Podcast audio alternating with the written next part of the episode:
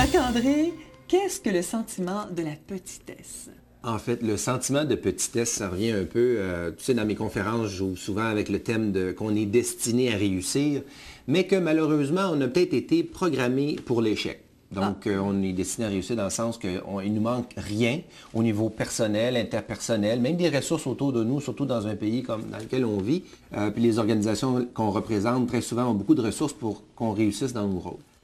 Mais programmer pour l'échec, pourquoi? Parce que des fois, on va entendre des messages quand on grandit, euh, ah ben, euh, euh, t'es trop petit, t'es pas assez grand, ou en fait, t'es, arrête de, rêver en couleur, dans la vie, il faut que tu fasses des sacrifices, tu peux pas avoir tout ce que tu veux dans la vie. Donc, toutes sortes de messages, des fois, qui finissent par nous réduire, mettre un frein à notre élan, puis on sort à 16 ans, 20 ans, 25 ans de la maison, et puis, on, fait attention, euh, on fait des sacrifices, euh, on rêve pas en couleur, etc. Donc, finalement, au lieu d'avoir du moins le, maximum que notre potentiel pourrait nous offrir, on se contente de moins au Mhm. niveau de nos relations amoureuses, au niveau de notre travail, au niveau de notre revenu, notre santé, notre poids, notre apparence, en fait, toutes sortes de choses. Alors, toutes ces barrières, ces freins-là qu'on a connus quand on était plus, plus petit, ben, c'est demeuré et maintenant, on se les inflige à nous-mêmes. Oui, en fait, c'est que sans s'en rendre compte, puis là, ben là, on ne va pas aller dans ces détails-là, sans s'en rendre compte, dans le fond, c'est ça, c'est qu'on va justement, en fait, réduire un peu notre capacité de produire, notre potentiel, plutôt que d'aller chercher le maximum.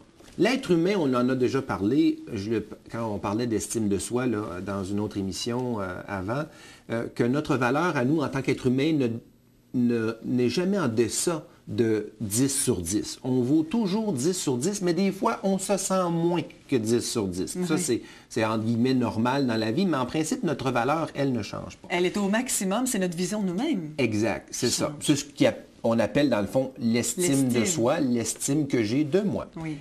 Là, ici, j'ai avec moi une poupée russe qu'on a, Oui. que j'ai justement achetée en France. et, euh, mais une poupée russe en France, et que j'ai euh, j'ai apportée parce que je trouve que ça fait une belle image. Ça, Oui. c'est notre valeur absolue, donc en tant qu'être humain.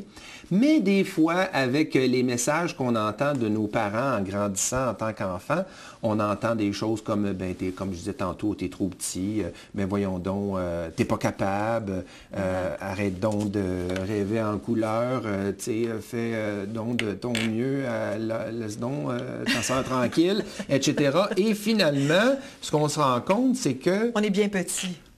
Ouais, ben en fait, on reçoit, et c'est prouvé, 424 messages négatifs dans une journée. Une seule journée? Une journée, 424 messages négatifs en tant qu'enfant et seulement 19 positifs. Donc ça, c'est vraiment quand même un ratio de 22 pour 1. Alors, ce qui fait qu'à un moment donné, c'est ça, c'est qu'on se sent plus petit que notre valeur à nous. Mais oui. Mais c'est quoi les conséquences? Bon, dans le fond, peut-être que c'est pas grave, là, que je me sens tout petit comme ça, mais que quand, dans le fond, ma vraie valeur, elle est ici. Oui. C'est quoi les conséquences? Mais ça a des conséquences justement au niveau des choses qu'on de- on devrait ou qu'on pourrait attirer vers nous au niveau de notre qualité de vie. Comme je disais tantôt, au niveau des relations amoureuses, on va se satisfaire de quelqu'un peut-être qui est moins que ce qu'on mérite. Des fois, il y en a. On, On va subir. Ouais, ben on Ah, n'ira des pas dans les détails. On a tous vécu des On va situations subir comme des ça situations désagréables. homme ou femme, c'est ça, indépendamment de notre âge. Au niveau revenu, ben, dans le fond, euh, temps par année, c'est correct. On va se contenter fond, de moins. On ne sent pas qu'on le mérite. Ah oui. En bout de ligne, c'est impossible de rêver grand quand on se sent petit. Petit. Et de la même façon, c'est impossible aussi pour quelqu'un qui se sent grand de rêver petit.